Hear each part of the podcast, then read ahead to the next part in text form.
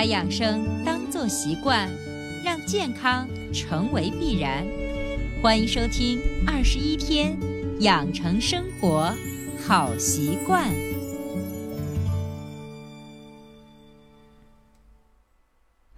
手机前，亲爱的听众朋友，大家好！您然收听到的是伟娜主持分享的《二十一天养成生活好习惯》的节目。还是一句老话，如果你喜欢我们的节目，请订阅、转载一下，让更多的人受益。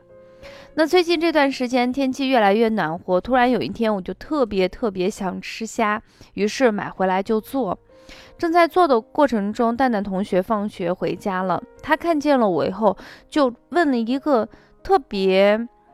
就是特别大众、特别想问的一个问题，可能绝大部分人都想问的一个问题。他说：“妈妈，我们在家里头吃虾，一直是吃那个虾头的。”但是我在学校吃饭的时候，发现周围的小朋友几乎都不吃虾头，他们说里头有非常多的有害物质，吃了以后会肚子疼，会生病。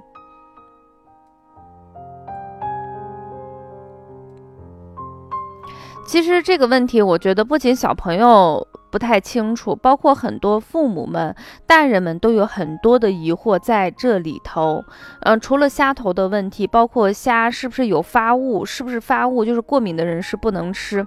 其实从我个人的角度，我是觉得啊，这些年我们的虾背了不少不少的黑锅，坊间的很多传闻呢，都让我们听起来非常的害怕又担心。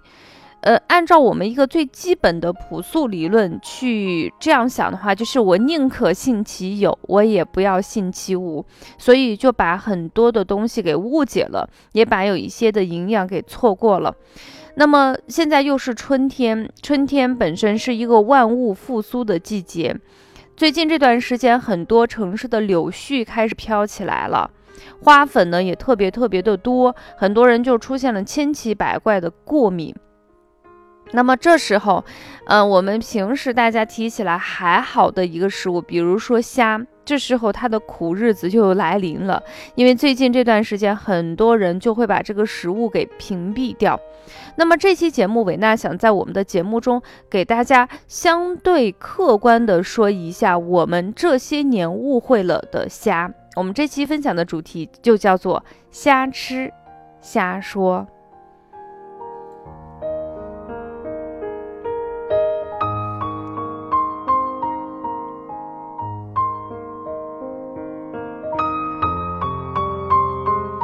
好的，我们现在给大家把我们常见的问题一一给大家进行分解。就是我们第一个，就是我们千万不要冤枉好人，是谁的问题谁去扛。第二个呢，它确实有问题的时候，我们一定要注意安全。这两个本身是不矛盾的。我们先解答第一个问题吧，就是关于虾头的问题。就回到我们节目的最开始，嗯，之所以很多人觉得它不能吃，是因为它看起来黑黑的。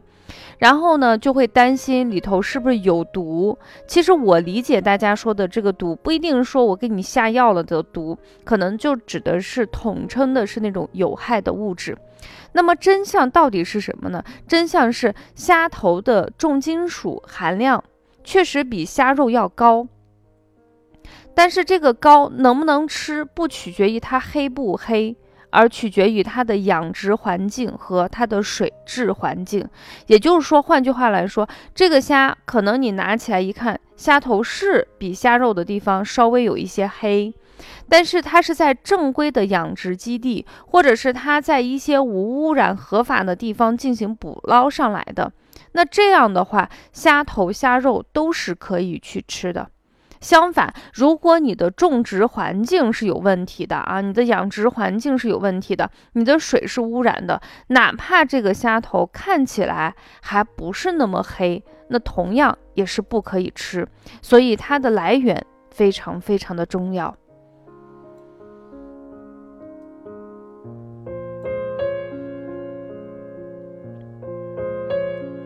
再给大家总结一下，就是说我们虾头能不能吃？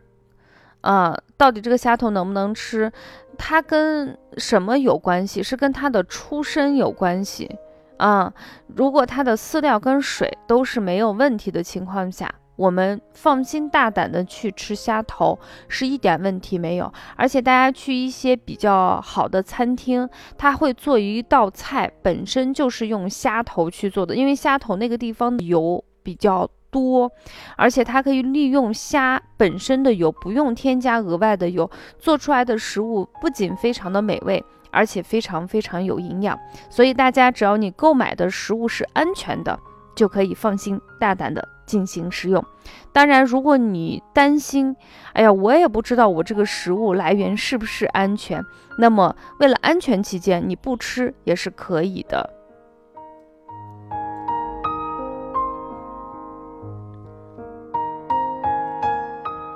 其实这么多年来给大家分享健康养生的知识，大家都知道，我不仅在线上，其实我的本职工作是一个中医养生健康讲师。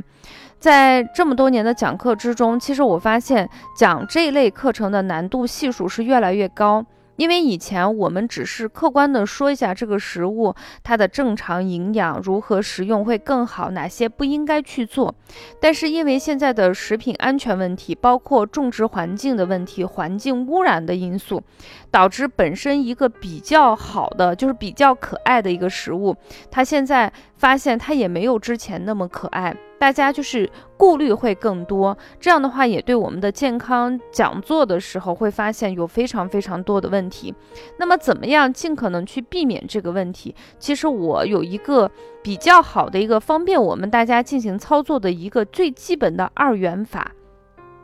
怎么来理解这句话呢？就是说我一直个人推崇的就是我们第一个要吃自然而然的产物，就这个东西长得特别奇怪，从来没见过，哎。本身我印象的土豆是这样，它现在长成另外一个样子，就感觉跟我平时的认知不太一样的东西。我建议大家不要贸然的图一时之快，或者是好奇心去吃这个东西，因为所有的物种它能够流传下来是一个自然的选择，尽可能去吃自然而然的一个产物，这是第一个。第二个呢，就是我们经常给大家反复提醒的，就是一定要吃时令的食物。在线下上课的时候，很多学员就会问：现在吃的胡萝卜不像当年的胡萝卜，现在吃的西红柿都没有西红柿的味道。但是如果你到了那个季节，你去吃，会比其他季节要好很多。原因是到了这个时令，那个植物它的生长规律就发就自然而然的生发出来。所以这两个基本的条例推荐给大家作为一个参考。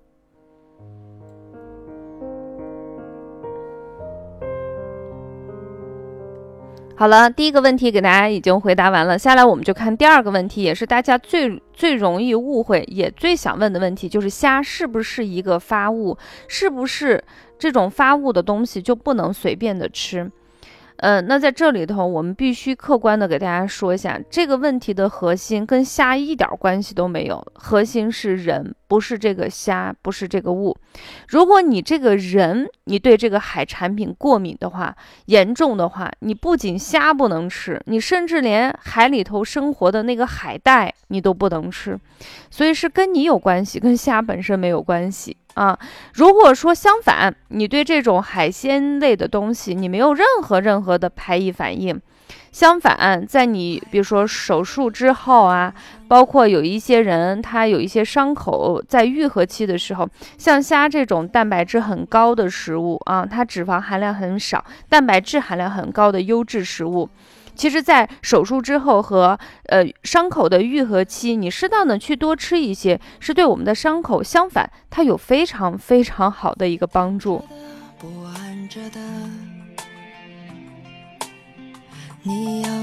所以这个黑锅，我们的虾是坚决不背的。就是这个食物能不能吃的原因，是跟这个食物本身没关系，是跟你有关系。如果你对它过敏，你吃完以后不舒服，那你就不要吃。相反，你对它没有任何的不良反应，你是一个开放的，你是一个拥抱它的，那你吃一点，相反对于你的伤口愈合也是非常非常的好。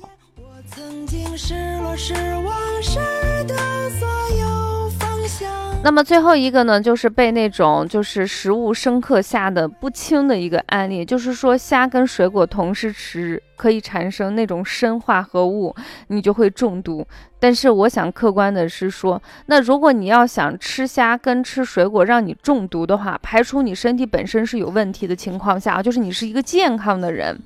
你要吃虾吃水果让你中毒的话，那你必须是一个超级无敌大胃王。怎么来理解这句话？就是你可能必须一次得吃上上百斤的水果跟虾，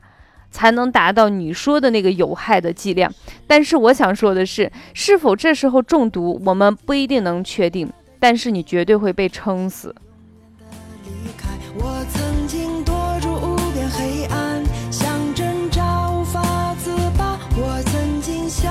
好了，分享到这里呢，我们会发现，其实我们生活中非常熟悉的一些食物，可能我们已经吃了几十年，但是我们依然不知道它真实的状态是什么样。我们往往用我们的想法去误解这些客观啊、客观的又不能表达的一些食物，把它给妖魔化了或曲解化了。但是我们如果会站在一个相对比较客观的角度去分析它的时候，你会发现，其实它有它可爱的一面，好的一面，是我们人本身的问题。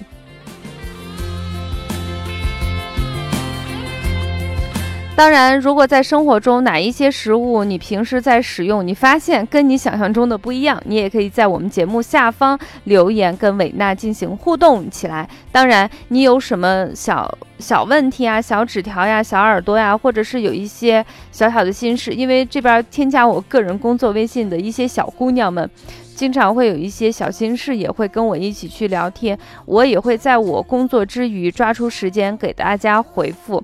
那如果你也想像他们一样跟伟娜进行互动的话，也可以添加伟娜的个人工作微信：幺三三六三九八九零七六，幺三三六三九八九零七六。我终于把我的号码记得相对比较熟练了。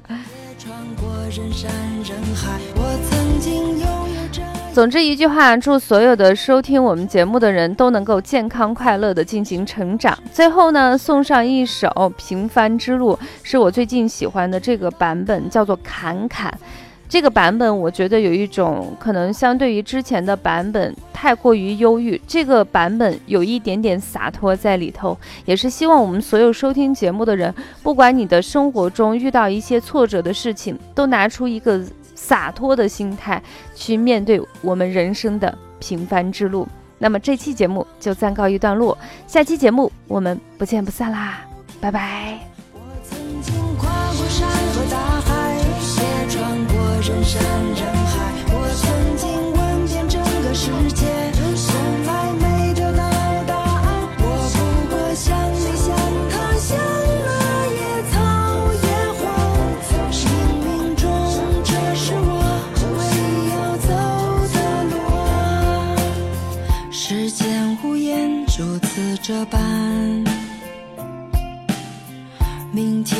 在奄奄夜，风吹过的路依然远。你的故事讲到？